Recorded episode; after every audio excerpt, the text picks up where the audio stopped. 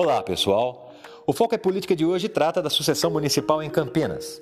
Os partidos e as coligações começam a definir os seus pré-candidatos, aqueles que irão disputar nas urnas a preferência do eleitorado para ser o futuro e novo prefeito de Campinas. Interessante, não?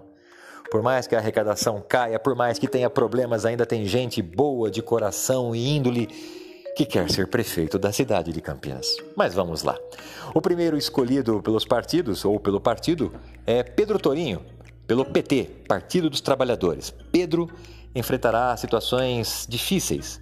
Primeiro é um nome desconhecido do grande público. Ele vem substituindo o nome de Márcio Postman, que decidiu recentemente não concorrer ao cargo de prefeito alegando problemas pessoais.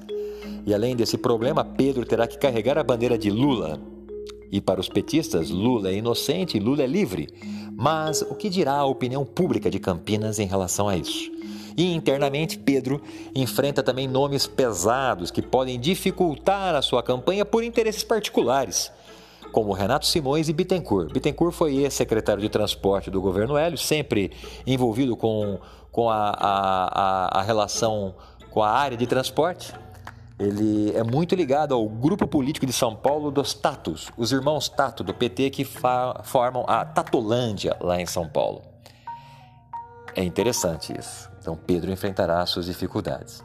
E por outro lado também quero falar do governo. Jonas Donizete tem um dilema: se manter Vandão como cabeça de chapa, provavelmente haverá o racha, aonde o PSDB não quer ser o que chamamos de cauda. Afinal de contas, foi cauda por oito anos e acreditam ser hora de reinarem como imperadores, sendo cabeça de chapa, indicando o candidato a prefeito, podendo ter uma outra indicação do atual prefeito Jonas Donizete como vice da chapa, que seria Vandão, seu homem de confiança.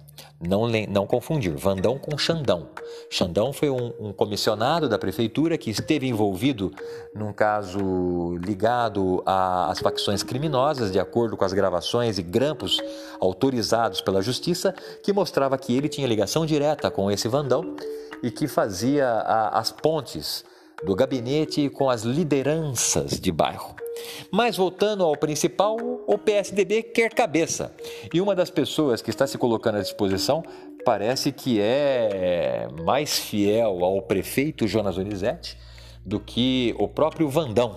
Ouçam só essa participação do então pré-candidato Pedrinho Serafim na rádio CBN de Campinas. Já que então esse líder, Jonas Donizete, deixasse essa casa pronta, já fizesse uma situação tributária para o próximo prefeito que seja, Pedro Serafim, Vandão, ou qualquer outro que for eleito lá em novembro, talvez. O prefeito Jonas Donizete é um cara iluminado. Está aguardando. Ao falar que o prefeito é um cara iluminado, Pedro Serafim coloca realmente à disposição do prefeito o seu tapete.